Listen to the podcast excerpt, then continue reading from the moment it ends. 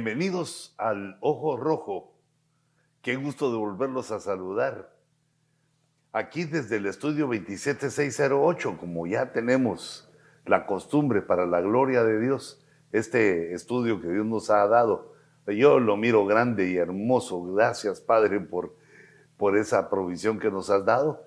Y desde la, ahora se volvió otra vez desde la gélida ciudad de Castaic, nos regresó el frío porque parece que el clima está eh, loco y así le queda bien a todo el mundo como estamos con eventos eh, increíbles, impensables y cada cosa que sucede. Pero eh, esto lo quiero ir desarrollando y, hablando en adelante porque el Señor me ponía que hiciéramos una reflexión ante la palabra abundante que Dios nos está dando de uno de los regalos que Dios nos da a nuestro intelecto, que se llama eh, sabiduría. Padre, en el nombre de Jesús, nos ponemos, Señor, delante de tu presencia, rogándote que nos llenes de tu inteligencia, de tu sabiduría, que el temor de Jehová abunde en nuestro corazón y que produzca, que florezca ese temor, dándonos, Señor, sabiduría. Por cuanto el principio de la sabiduría es tu temor, te ruego, Señor, que nos llenes de ese temor y de tu palabra, para que alcancemos esos niveles poderosos en nuestro intelecto de sabiduría, entendimiento, de ver los dichos, de poder entender los dichos difíciles, dichos profundos, de que podamos entender aquellos aquellas situaciones y, palabras que nos dejan ver muchas cosas del más allá, del pasado, del futuro, de todas las cosas que nos habla, Señor, tu palabra. Te lo rogamos en el nombre de Jesús y nos ponemos delante de tu presencia pidiéndote que en tu misericordia nos veas, en tu misericordia nos bendigas y nos llenes de tu santa unción. Llénanos de tu espíritu, Señor Jesús. Llénanos de tu espíritu, Espíritu Santo. Padre Santo, llénanos de tu espíritu. En el nombre de Jesús. Amén. Y amén. Hermanos, eh, esta reflexión venía eh, leyendo la escritura en el libro de Job. En el capítulo 28, él eh, dedica su escritura, se concentra en la reflexión eh, en varios puntos. El primer punto, el poderío del hombre. Eh, pero yo quisiera que nos ubicáramos en aquel entonces, sin tecnología. recordemos que Job vivió antes, antes que Moisés. Job debe haber sido o haber vivido en las generaciones que vivieron mientras Israel estaba eh, en Egipto, donde vivían en Egipto. Allá estaba Job en el oriente, escribiendo, bueno, sufriendo su prueba y escribiendo. Y en este capítulo empieza a desarrollar cómo el hombre, con su alcance, con su entendimiento, llega más que las bestias del campo, que los animales. Aunque estos tienen otros, poder, otros poderes, tienen otras otras formas de defenderse, instintos fuertes y poderosos, mayores que el hombre. Pero el hombre tiene esta habilidad a la que me refería de su intelecto. El hombre sabe abrir eh, minas, sabe encontrar la plata y sabe refinar el oro. Tiene los lugares específicos, ha descubierto eso y utiliza eh, esos eh, minerales como moneda de canje para enriquecerse, para comprar, para vender, para hacerse poderosos. Ahí empieza a comparar en los primeros versículos que el hombre es capaz con su mano de adentrarse en las profundidades de la tierra donde ninguna de las bestias poderosas de la tierra ha logrado entrar. Eh, nunca han pasado por ahí ni los poderosos leones, ni las veloces águilas, sino que es un lugar donde el humano puede entrar bajo la tierra, vence las densas tinieblas, eh, vence los peligros, hace las minas, extrae el tesoro y puede vivir ahí. Tiene la inteligencia para hacer esa clase de trabajo. Esto se dedica, eh, se dedica a varios versículos y dice, sabe que de la tierra viene el alimento, dice el verso 5. Ah, ahí estás enseñando, perfecto. Y abajo está revuelta como por fuego. Sus piedras son yacimiento de zafiros y su polvo eh, contiene oro. Si nos damos cuenta, está expresando aquello que habían descubierto aquellos hombres. Dice, las orgullosas bestias, dice el verso 8, no la han pisado, ni el fiero león. Bueno, era lo que yo me refería, es lo que quedaba en mi mente. Dice, eh, desde en el verso 9 dice, pero el hombre pone su mano en el pedernal y vuelca de raíz los montes, abre canales en las, en las rocas y su ojo ve todo lo preciado. Detienen los arroyos para que no corran, eh, sabe, sabe hacer presas y saca a luz lo oculto. E, esa es una cosa eh, que me llamaba la atención. Saca a luz lo oculto. Ahí se está refiriendo a que aquellas cosas que están bajo la tierra y nadie las puede ver, eh, el hombre la saca por medio de la minería y, de ese ah, intelecto a los que nos referimos. Pero también en nuestro ADN como humanos tenemos un hambre por lo oculto. No dejamos que nada esté oculto en nuestros ojos. Siempre buscamos dónde está lo oculto y alumbrar dónde está lo oculto y que salga a luz lo oculto y, nos atrae lo oculto. De, tal manera que, digamos, del lado de las tinieblas está el ocultismo, donde las fuerzas eh, negativas, diríamos casi poéticamente y para no ofender a los incrédulos, pero entre nosotros son las fuerzas diabólicas, eh, dirigidas por Babilonia, la emperatriz, del lado de las tinieblas. Estos eh, personajes eh, han provocado y puesto adelante del hombre, delante de los ojos del hombre, las cosas ocultas como el ocultismo, eh, que digamos en Apocalipsis le llama a una parte de eso, le llaman eh, las profundidades de Satanás.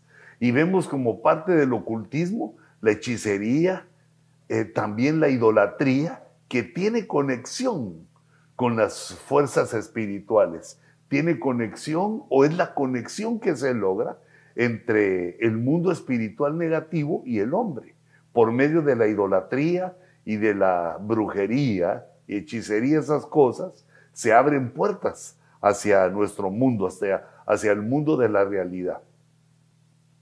Pero esto oculto también está eh, del lado divino, también tiene su parte positiva. Y entonces dice, eh, ese es el verso central de nuestra meditación. Dice en el verso 12, si lo lees conmigo, lo voy a poner aquí al principio, mira. Dice, bueno, ya sabemos todo eso de lo, que hablamos en los 11 versículos anteriores, que el hombre es tremendo, pero dice, más la sabiduría, ¿dónde se hallará? ¿Y dónde está el lugar de la inteligencia? E, es decir, yo quiero saber eso, está diciendo Job. Quiero saber eso para eh, tomar para mí la sabiduría y para llenarme de inteligencia. No llenar la inteligencia, sino llenarme de inteligencia.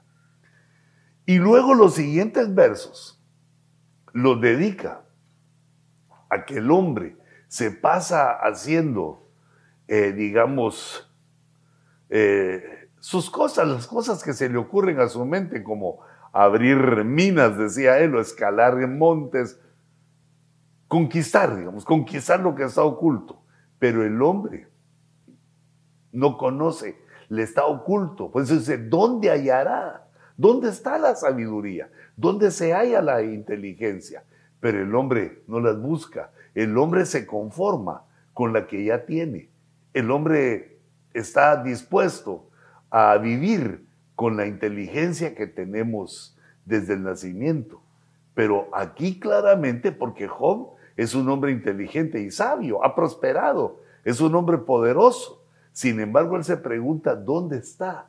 Porque el hombre no lo conoce. El hombre no conoce dónde se encuentra la sabiduría ni la inteligencia y eh, tiene un problema, no le da el valor. Y aquí entonces Job empieza a comparar que no hay nada eh, en nuestro mundo, en la realidad, ni el oro más fino, ni las piedras preciosas, ni las perlas, ni el cristal o el vidrio, que en aquel tiempo debe haber sido pues un artículo de lujo. No, no hay, no, no, se puede comparar el valor de las cosas con la sabiduría y con la inteligencia. No, no se puede evaluar, dice, no se puede igualar. Pero aquí hay otra, otra parte, mm, hay otra pregunta, pero no se puede dar. Ah, aquí está en el verso 14. Dice, el abismo dice, el abismo debe ser una potestad, no es un, no es un ser humano. El abismo dice, no está en mí, hablando de la sabiduría. El abismo dice, no está en mí, yo no la tengo. Y el mar dice, no está conmigo. Son dos potestades. Eh, se ignora, no, se, no, no lo saben ni ellos que son potestades poderosas, pero, pero, pero, pero, tampoco la tienen. Ni, las ni esas potestades caídas, ni tampoco el ser humano, es que no le damos el valor. Y entonces en el verso 20, 20, dice otra vez, ¿de dónde pues? La, la, la siguiente pregunta, ocho versos después, del verso 12 al verso 20, ocho versos después, vuelve a preguntarse Job, ¿de dónde pues viene la sabiduría? ¿Y dónde está el lugar de la inteligencia? Y mira la respuesta, está escondida, está escondida de los ojos de todos los vivientes y oculta a todas las aves del cielo. Eh, es decir, que la sabiduría es un poder, es una riqueza que está fuera del alcance. Mira, está ante los ojos de los vivientes, pero no la pueden ver. Y al referirse a las aves del cielo, no se está refiriendo a los pájaros, sino que de una manera espiritual nos está hablando de los espíritus inmundos y demonios, todo el mundo espiritual que se mueve, no está a su alcance, está escondido a los ojos de los vivientes. Eh, los vivientes eh, tendríamos que decir que somos nosotros, los que vivimos. Y oculto a todas las aves del cielo. Otros dos, otras dos potestades no la tienen. Dice el abadón y la muerte, dicen con nuestros oídos hemos oído su fama. Pero no está. Hemos oído su fama, pero no lo tienen. El abismo, el abadón, la muerte, potestades poderosas, pero que no, no tienen, no saben dónde está. Y entonces regresamos al oculto. Dios ha ocultado la sabiduría. Está tan cerca de nosotros los vivientes, pero no lo podemos, no la podemos ver. Y los últimos versos, que del 23 al 28, eh, examina a Job, que el único que tiene control, reflexiona a Job en que el que tiene todo el control de la sabiduría es Dios. Dice que Dios entiende el camino de ella y conoce su lugar. Y luego en el verso 27, Él la vio, Dios vio la sabiduría, la declaró él es el que habla la sabiduría, la estableció y también la escudriñó. Y dijo al hombre, mira la revelación, y dijo al hombre, he aquí, el temor del Señor es sabiduría. Y apartarse del mal, inteligencia. Porque la pregunta de este capítulo era, ¿dónde está? ¿Dónde se encuentra? ¿Cuál es el lugar? ¿Dónde habita? Queremos encontrar la sabiduría. E, este capítulo es maravilloso, lindo, hermoso y tiene su conclusión en el último versículo donde Dios aclara dónde la podemos encontrar, en el temor de Dios. Así como empezamos con la la oración, porque la sabiduría y la inteligencia nos ayudan a recibir la palabra profunda. E, es decir, son tesoros que vienen a nuestro intelecto, a nuestra alma, a nuestro corazón, para que cuando viene la palabra, cuando vienen los misterios, cuando vienen las, lo oculto, las cosas ocultas, pero del lado de Dios, cuando vienen las cosas ocultas, se pueden recibir.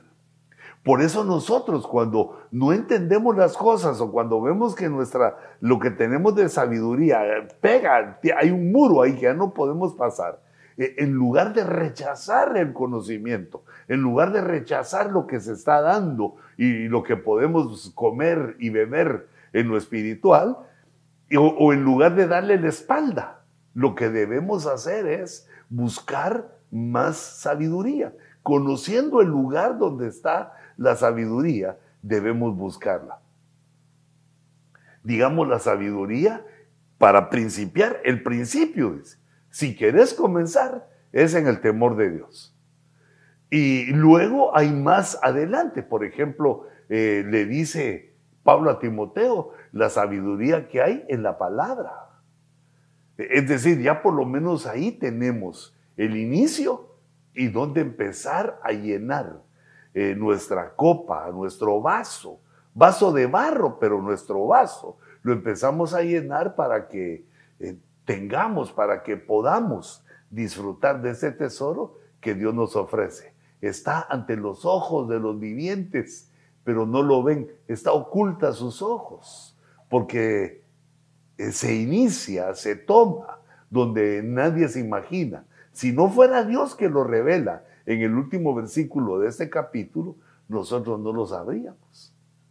Nadie lo sabría, ni siquiera que existe eh, esa, esa sabiduría, porque la mayoría de personas al llegar a cierta edad creemos que tenemos sabiduría. Y quizás sí, porque hay muchas formas de sabiduría.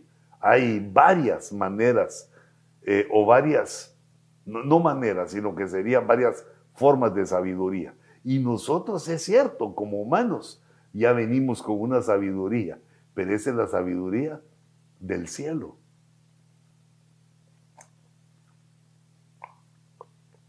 No es la sabiduría de vivir en las minas, no es la sabiduría de extraer la riqueza de la tierra. Eso es, digamos, la sabiduría que Dios le da al humano para que domine su entorno. Pero la sabiduría eh, a la que se está refiriendo aquí Job es la sabiduría de Dios. Es la que nos da un intelecto más poderoso. Y fíjate, no solo la sabiduría, sino que dice también la inteligencia. La inteligencia comienza cuando el hombre se aparta del mal. El mal va a estar siempre delante de nosotros procurando atraernos. Cuando el hombre se aparta del mal, entonces entra a la senda de la inteligencia.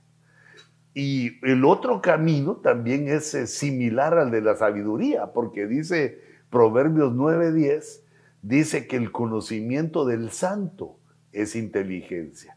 Y el conocimiento de Dios, el conocimiento divino, está en la escritura. Lo mismo que Pablo le dijo a Timoteo. Tú sabes que en, en la palabra de Dios puedes alcanzar sabiduría. Y le dice eh, Salomón que el conocimiento del santo es lo que da inteligencia, del santo Dios. Entonces son caminos que Dios nos abre a los que hemos hallado a nuestro Señor Jesucristo.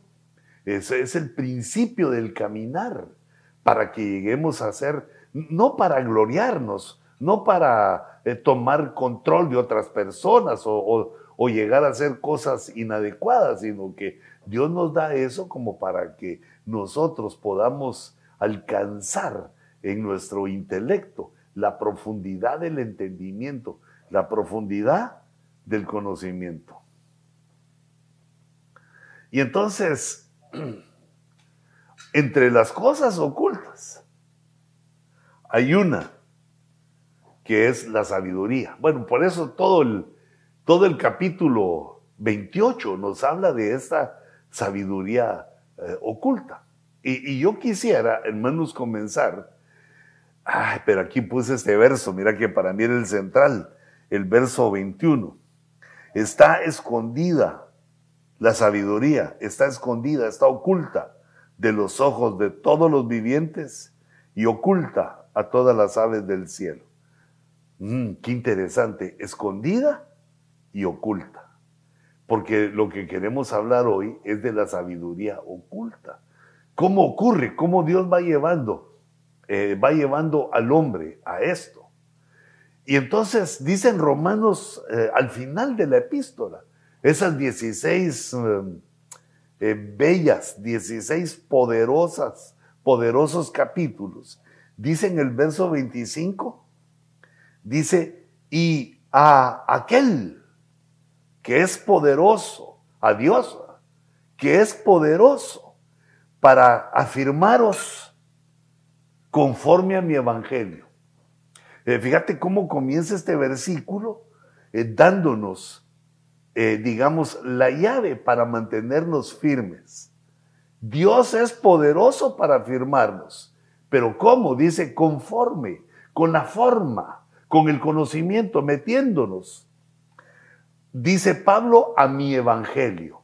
Cuando el apóstol Pablo se refiere a su evangelio, no es que él hubiera tomado el evangelio, sino que la buena nueva que a él le explicaron y que prácticamente queda en las 14 epístolas que él escribió, incluyendo la de los hebreos. Esas 14 epístolas es lo, que él considera mi evangelio. Y, fíjate, de 27 libros que tiene el Nuevo Testamento, si le quitamos los cuatro eh, evangelios y el libro de los hechos, le quitamos esos cinco, eh, quedan 22, 22 epístolas. De esas 22 epístolas, Pablo escribió 14. Quiere decir que ya solo le dejó a los otros 8. Eh, digamos, las que escribe Pedro, escribe 2, Juan escribe 5, Judas, Santiago, y ya, ya no. Eh, es mi evangelio, se refiere Pablo a la revelación que Dios le dio, ya que él era un experto en el Antiguo Testamento había estudiado bajo la instrucción de Gamaliel lo mejor que tenían. Mm. Que tenían en aquel tiempo. Era Gamaliel, el mejor maestro, y ahí él había estudiado y fue un alumno sobresaliente. Dios ya lo traía. Y entonces luego, con la explicación que Dios le da, él forma la estructura, logra ver la estructura, las sombras, las figuras, todo lo que venía del antiguo pacto y lo extracta para eh, darnos a nosotros. Pero ya me pasé, solo quería decir cuál era mi evangelio, cómo nosotros nos, nos afirmamos. Aquel que tiene el poder de afirmarnos que es Dios, lo hace conforme a mi evangelio, dice Pablo, y a la predicación de Jesucristo.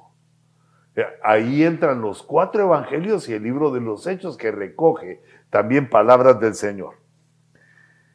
Ahora mira lo siguiente.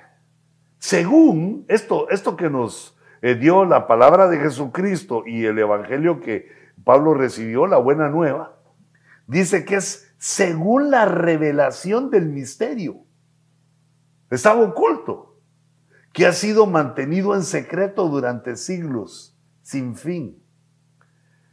El misterio, un misterio oculto las cosas que Dios ha ocultado, por alguna razón que nos la revela. Fíjate, dice, esto no es porque uno sea sabio, porque sea inteligente o porque conozca mucho, sino que es por revelación. Es algo que Dios nos revela, que Él envía esa unción, esa fuerza espiritual para que nuestro intelecto, nuestra mente, nuestros sentidos y hasta donde hemos desarrollado la inteligencia, el discernimiento, la creatividad, lo que Dios nos dio y hasta donde lo hemos nosotros desarrollado, eh, empieza a recibir esa unción y que revela. La revelación es que uno entiende algo que está oculto.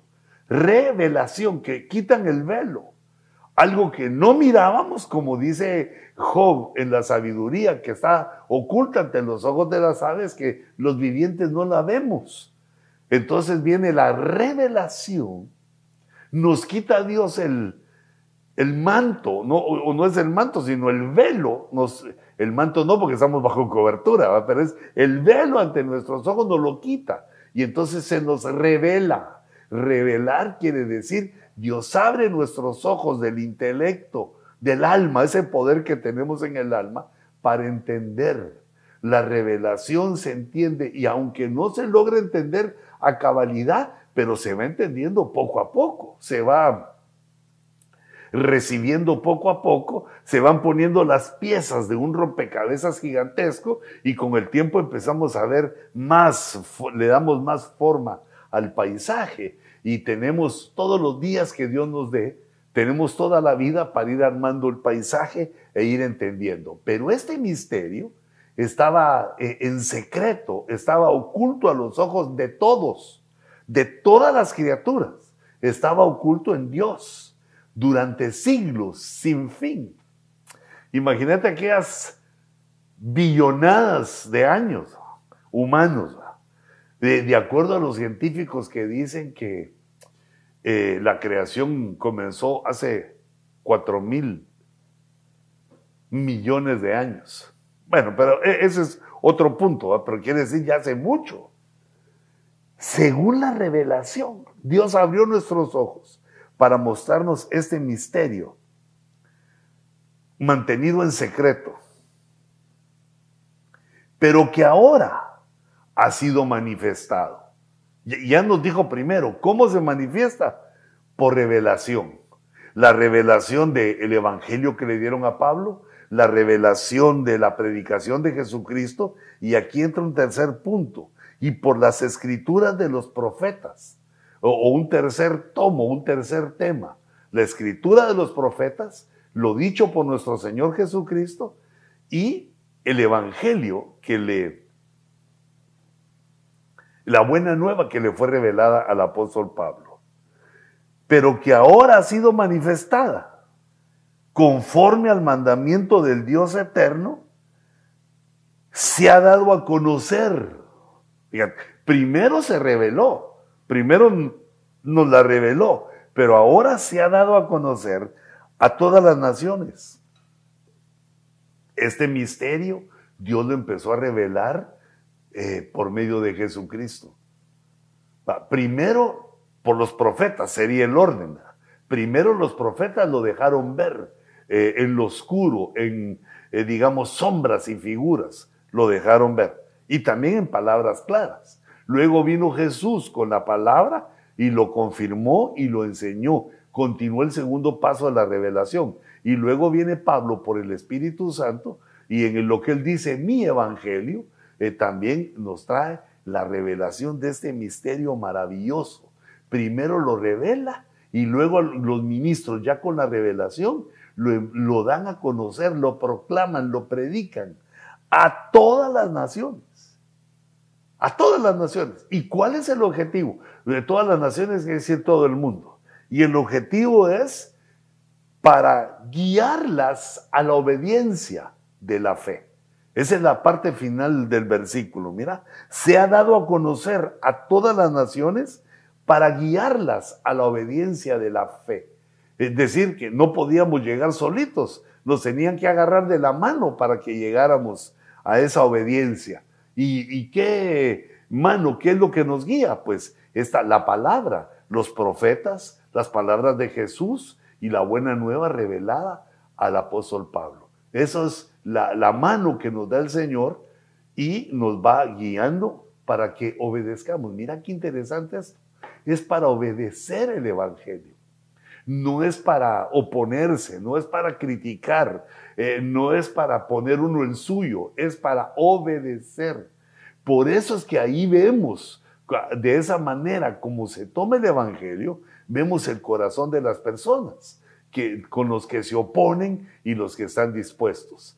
Y los que ignoran y son enseñados y aún así se oponen, pues eh, se salen de esta situación, se salen de la experiencia que Dios nos dice que esta revelación esta proclama que Dios hace es para que nosotros obedezcamos a la fe. ¿Y qué es la fe aquí? La fe es la fe doctrinal. Para obedecer la doctrina. Es decir, aquí la palabra fe se está refiriendo a los 66 libros que están plasmados en la Biblia. Esos 66 libros son la fe, eh, nos van a dar la fe que necesitamos para obedecerla. A mí me impresiona eso, porque pues, uno viene indómito del mundo. No queremos obedecer a nadie, no queremos tener jefe. Nosotros queremos ser los jefes. Nosotros somos los que queremos mandar. Nosotros somos los que queremos ser protagonistas. Y resulta que en el Evangelio no es así. El más grande en el Evangelio es el que sirve. El más inteligente en el Evangelio es el que obedece a la fe porque le revelaron un misterio oculto durante eternidades. E, entonces, fíjate, en Romanos 16, la conclusión de Romanos 16 nos habla de, eh, digamos, el misterio, un misterio revelado, oculto, que tiene conexión con la sabiduría. Eh, digamos, ese era el primer punto que teníamos. Mm, mi lapicito por aquí lo debo haber dejado. Me voy a pasar a la pizarra, sí, aquí está. Entonces, eh, digamos, está la sabiduría, pero fíjate que el rojito no mucho me gusta, amarillo sí, siento que se mira mejor. Está la sabiduría. Mm, así como la pusimos, pero no la sabiduría humana, dijimos, sino que esta está oculta. Y entonces Dios nos revela dónde estaba. ¿Dónde la podemos hallar? En el temor de Dios. Temor de Dios. Perdón que les dé un momentito la espalda, pero que tengo espalda, espalda de nadador, ¿verdad? Que oculta un montón de... Pero fíjate que aquí la flechita viene, oculta, oculta un montón de espacio. Pero además aquí eh, está eh, con un misterio que está también oculto, está relacionada la sabiduría con un misterio oculto que está en Romanos 16, 25. Un misterio revelado, o sea, nos lo revelaron, dice aquí. Eh, perdón, es que era secreto, dice que se mantuvo en secreto. Y cuando el secreto es revelado, entonces se convierte en misterio. ¿Te acuerdas que hemos visto eso? El secreto, cuando nos lo revelan, se convierte en misterio. El misterio, cuando lo estudiamos, se convierte en doctrina. Y cuando la doctrina es bien entendida y obedecida, se convierte en un principio elemental. Viene como saliendo del lugar santísimo para que lo puedan conocer todas las personas. las personas que tengan esa capacidad. Entonces, este misterio, que aquí no sabemos cuál es, solo sabemos que es un misterio, que es mantenido en secreto, pero que ha sido manifestado, se ha dado a conocer, revelado, manifestado y dado a conocer a todas las naciones. Eh, es decir, que el misterio está en el Evangelio. Mm. Entonces, este misterio aquí también tiene que ver con la con la sabiduría. Vamos a ver, este es el uno, porque este es el principio. Sin este no hay nada. Y luego el dos sería entender que la sabiduría oculta es un misterio en secreto, un misterio que también estaba oculto. Pero miremos este versículo. Te quiero eh, mostrar otro versículo porque el tiempo camina, ¿va? Pero gracias a Dios tenemos otros ojos rojos. Esos ojos rojos que estoy preparando ahorita para los, los jueves venideros, para que entremos ya a otras cositas. Dice 1 Corintios 2.6. Dice, sin embargo, hablamos sabiduría. Ahí nuestro punto central en la pizarra. Entre los que han alcanzado madurez eh, es decir, que, eh, digamos, el temor de Dios es el principio. El, temor de Dios es el principio de la sabiduría, pero, eh, digamos, la madurez, la madurez viene a ser un efecto, viene a ser una, eh, una faceta para entender. El temor de Dios es el principio de la sabiduría, pero para entender la sabiduría eh, se necesita inteligencia y la primera característica es la madurez. Según lo que leemos ahí, dice, hablamos sabiduría entre los que han alcanzado madurez, porque la madurez nos va a ayudar a hacer este discernimiento que viene ahorita. Dice, pero una sabiduría no de este siglo. O sea que hay la sabiduría de la tecnología, del conocimiento, de los inventos que hace el hombre, pero nosotros no estamos hablando de esa sabiduría, ese es de otro tipo. Dice, pero una sabiduría no de este siglo, ni de los gobernantes, ni de los poderosos de este siglo, que van desapareciendo, dice. Ambas, la sabiduría y, los, la sabiduría de los gobernantes. Va desapareciendo. Dice el verso 7, sino que hablamos sabiduría de Dios en misterio. Aquí, segunda de Corintios, o perdón, primera de Corintios 2.7, lo voy a poner aquí. Vemos que es la que nos hace la conexión de la sabiduría con el misterio nos hace esa conexión porque dice, hablamos sabiduría de Dios en misterio.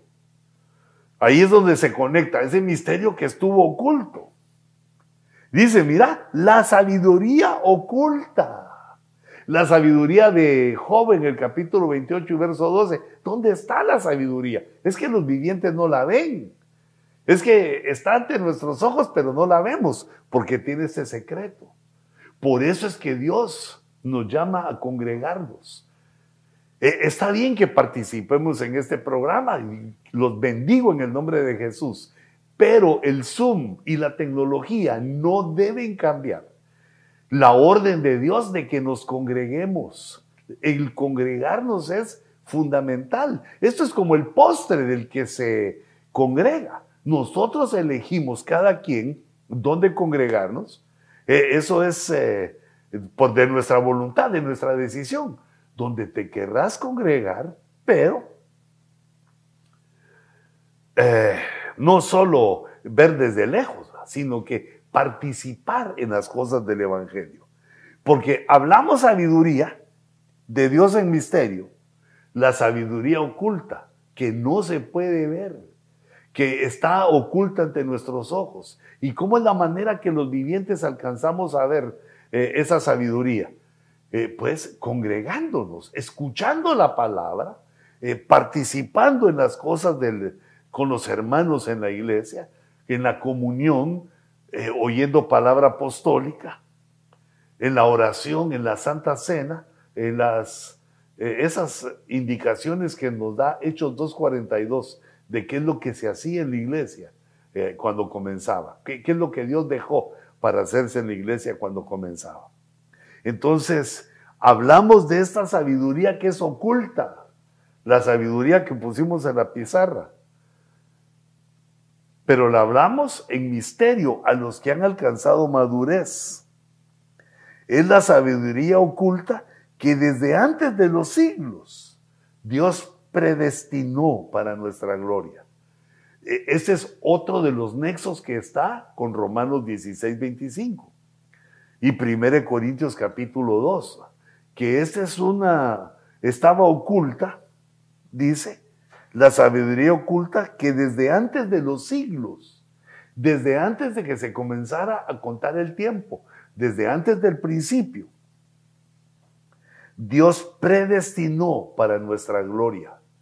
E, es decir, que esa sabiduría oculta esta Dios la predestinó. ¿En dónde dice eso? En el verso 7, 2.7.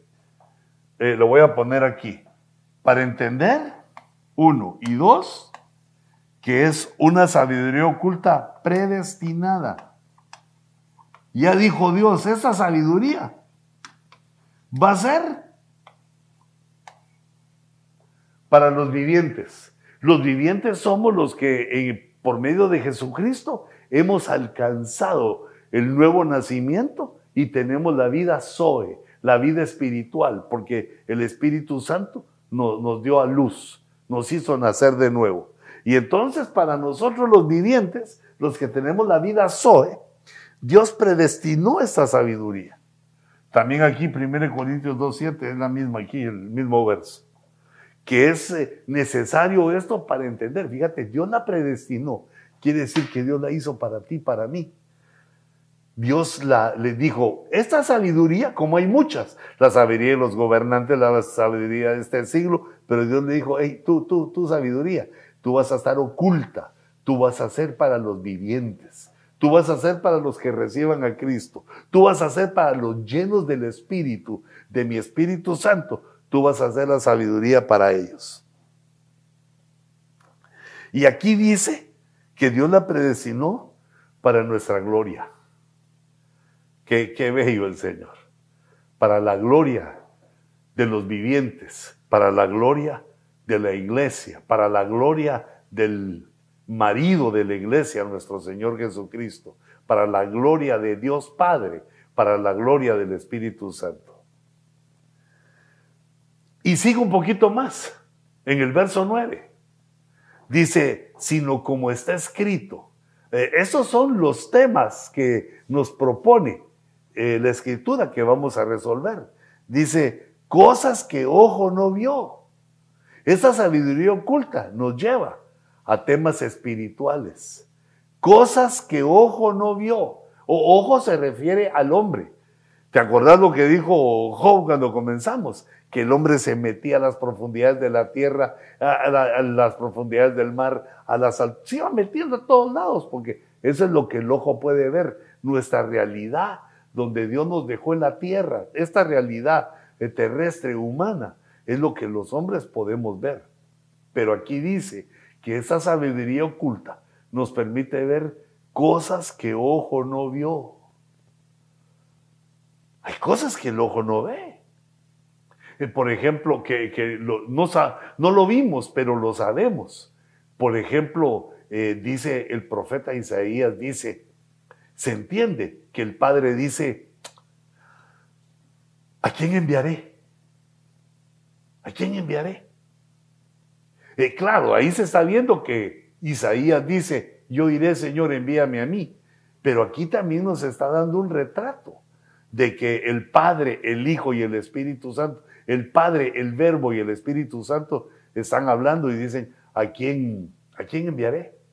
Pues leemos en los, en los salmos, que hablando el Padre con el Espíritu Santo y, con el Verbo, se pusieron de acuerdo. Y dice, habla el Verbo y dice que tuviste mi embrión, eh, profetizando o mostrándonos el plan que ya tenían de la encarnación. Fíjate eso que nos da la sabiduría, que al leer entender cosas, cosas que ojo no vio, ni oído oyó, no estábamos ahí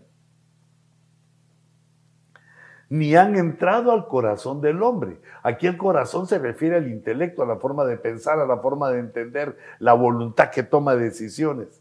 Son cosas que no han entrado aquí. Ni ojo ni oído. No, no son humanas. Están fuera de la humanidad. Ahora dice, son las cosas, espérate, mira cómo dice, son las cosas que Dios ha preparado para los que le aman. Entonces aquí hay una tercera eh, la voy a poner aquí al final, no al final, sino aquí en la tercera. Que aquí los que entran a la madurez, los predestinados, son los que aman.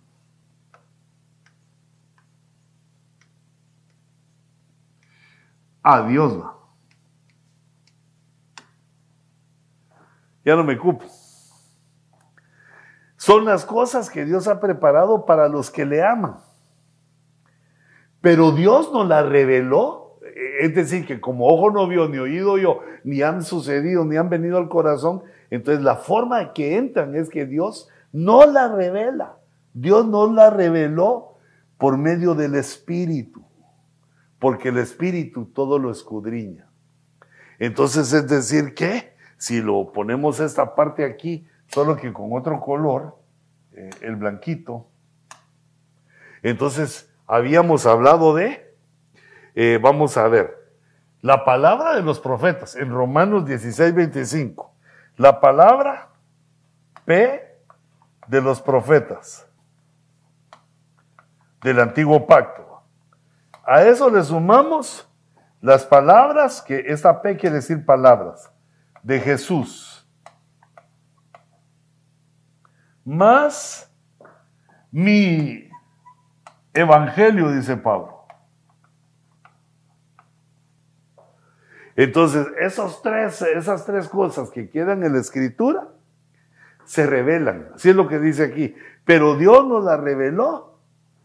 Esas cosas. Eh, vamos a poner aquí. Nos las revelan. Pero por medio del Espíritu Santo. O sea que es palabra más Espíritu, Espíritu Santo, igual revelación.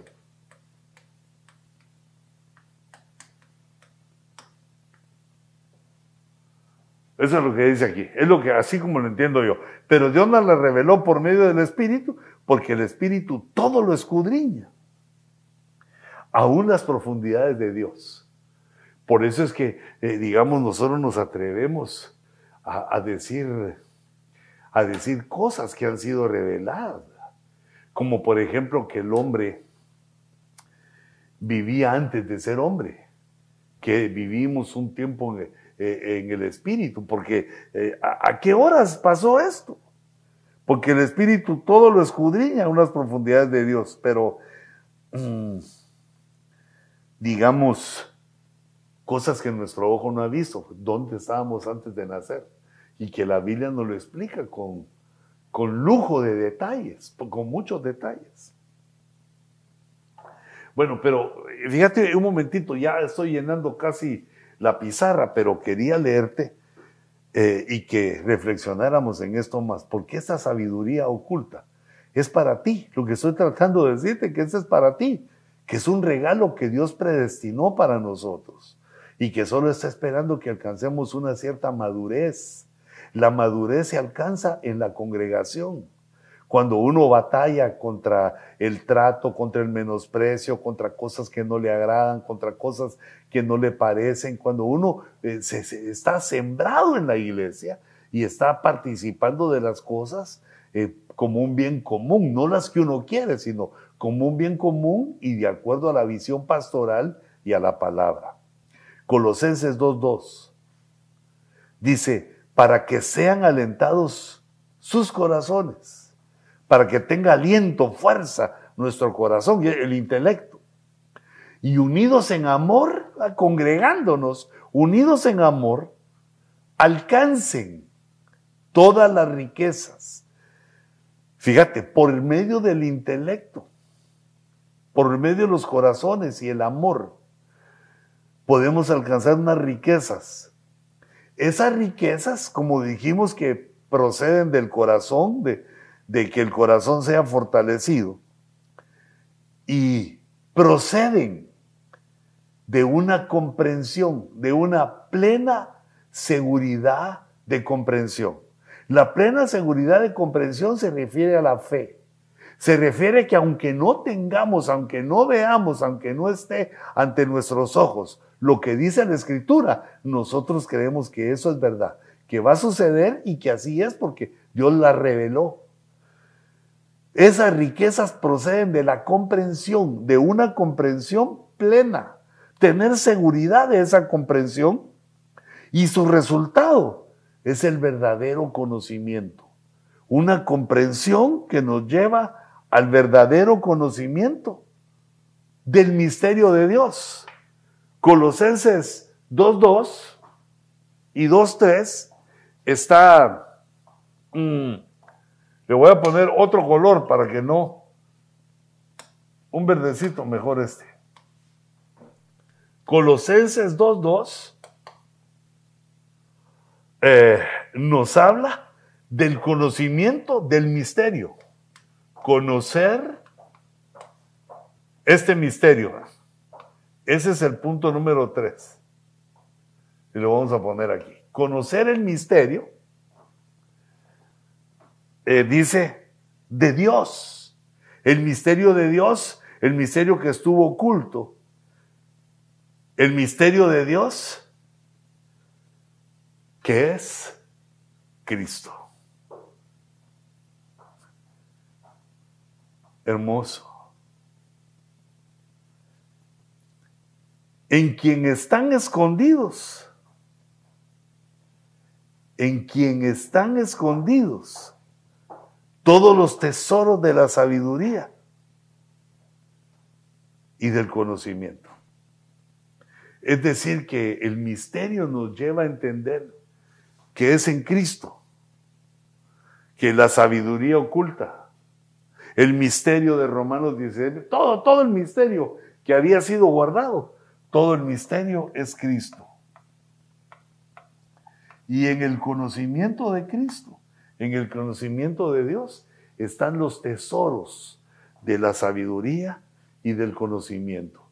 Son tesoros que pueden ser tuyos, pueden ser míos, del que quiera, el que quiera la sabiduría oculta, porque todos sus secretos y misterios están en Cristo.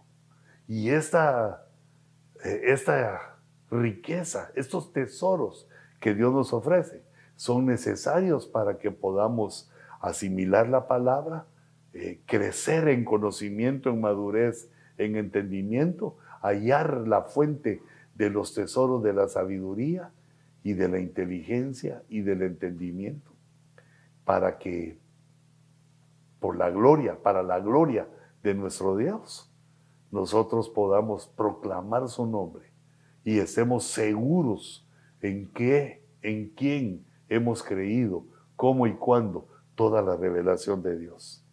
Que el Señor los guarde, que el Señor los bendiga y que nos dé la fuerza para congregarnos y para estar el próximo jueves aquí en tu ojo rojo.